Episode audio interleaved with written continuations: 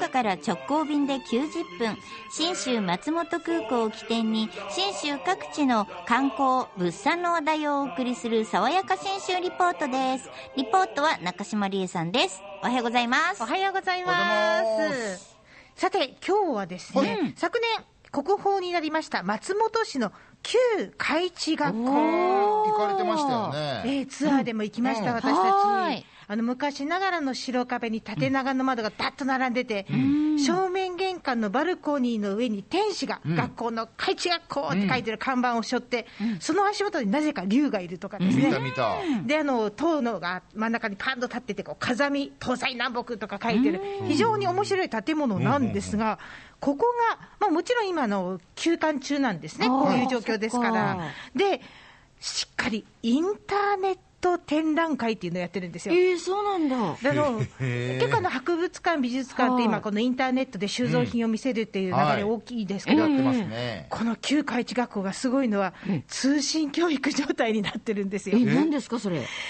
え実はですね、は長期の休み、夏休み期間中、まあ、大正、明治、それから昭和、子どもたちに出されていた夏休みの課題を公開して、それに答えて返すと採点してもらえる。へえ。お、すごでい。4パターン出てるんですけど、これを全部あの答えるとですね、うん立派な修了証みたいなのがもらえて、これ、イメージ、デザインとしてあの、岩波文庫の表紙みたいな。あの、ちょっと赤茶けたような。な色合いに枠組みがこうなんかこう雰囲気があって、はい。中にあの硬い文字でこう、いけるはい。あのしっかりできましたみたいなことが書いてあるそれ、欲しいね。ちょっと欲しくて。いいでこれあの、ちゃんと見てると、その展覧会に長期休みの注意事項になっても書いてあるんですけど、夏休みの過ごし方、早寝早起きとかだけじゃないんですよ、ちゃんとね、うん。あの伝染病の流行ってる地域には旅行に出かけないとか書いてあったりして。すごい。ねえ今とやっぱりこう変わらない部分もあったりするわけなんですよ。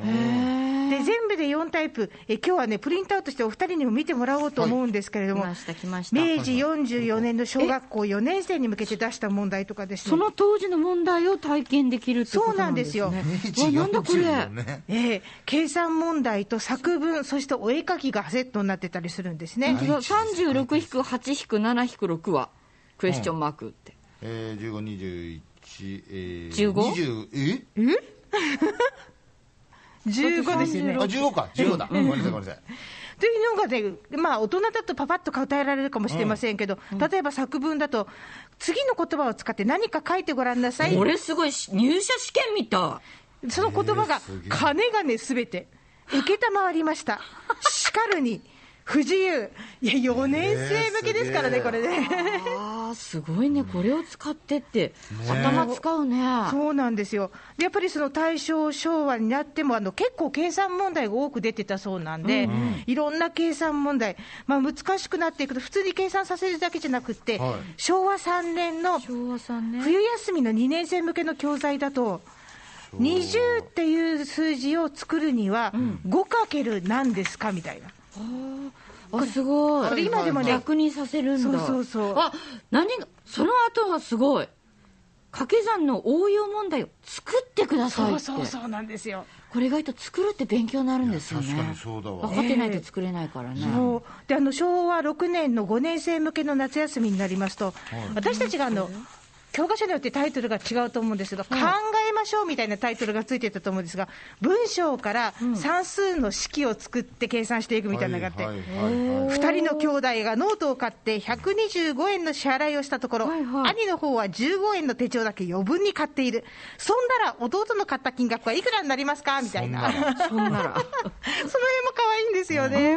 すごい。ですぐ計算できない。そうなんですよ。で、この計算問題の設定、実はね、大体30ページぐらいあって、毎日一課題やるような作りになってるんですってじゃあ本当にその当時の夏休みの友みたいなそう。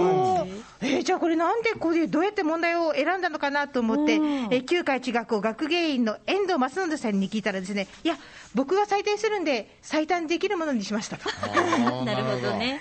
実はですね、結構難しい問題もたくさん出ていて、歴史問題とかだと、大法律令とは何なのか書きなさいみたいな。答えられねえと思ったんですけど、ここで思い出しました。私と富永さんツアーでですね、えリスナーさんとちょっと出かけた時にですね、こんな問題が、えー当時出されてたというのがあったんで、ちょっとその頃のヒント、遠藤さんに聞いてみました。えー、と今で言うと一部は高校生ぐらいでしかならないようなことも小学校の高学年で出てきたりしますし中学校ぐらいの内容バンバン出てきます。歴史の問題ですと大化の改新まあ意味をかけみたいな。大化の改新はどういったことが起こりましたかとか結構論述式の問題なんかも出てきますしえー、持ち人王の乱とは何かみたいな。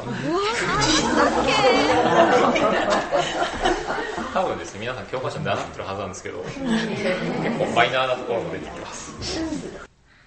初めて聞いた。私も分からなかった。誰の乱って？平安時代に、はい。あの平家に対してあの源氏とあの一緒に兵を挙げた人,、うん。なんですよね、でこれあの、まあすんなりあの収まっちゃうんですけど、後々、平家に対するはあの対抗勢力の元になった、そういう乱だったそうです。帰って一生懸命調べましたもん、私。えーすごいな、まあ、もちろんねあのおっしゃってました公立だけどすごくいい学校だったんですよね。そうそうなんです、そうなんです。あそういうのももちろんあるとは思うんですけどでもやねっぱりあのそちらにね私たちも行った時に思ったけど、え小学校でこんなに難しい漢字を勉強してたのっていうような、本当にレベルが高くてびっくりだもんね。で勉強もそうなんですけど、美術の時間、まあ、図工なのかもしれませんけど、絵を描いてるんですけど、上手明治天皇にお見せした絵っていうのを私たち見せてもらったんですが、もうね、あおじいちゃまがお描きになった水墨画かしらみたいな、本当シャレにならんぐらいうまい。そのぐらいの山ですとか、これは細密画にほぼ近いようなっていうのはお花の絵とかがあるんですね。そうそうおその辺に関して、いやもう本当に今時のゆとり教育とはなんか違う感じもするななんていうふうにおっしゃった参加者の方もいたんですが、こんな答えが遠藤さんから返ってきました。ゆとり教育的な考えが出てくるのが大正時代になるんですけど子供の個性を大事にしましょうとか自由にやらせましょうみたいな。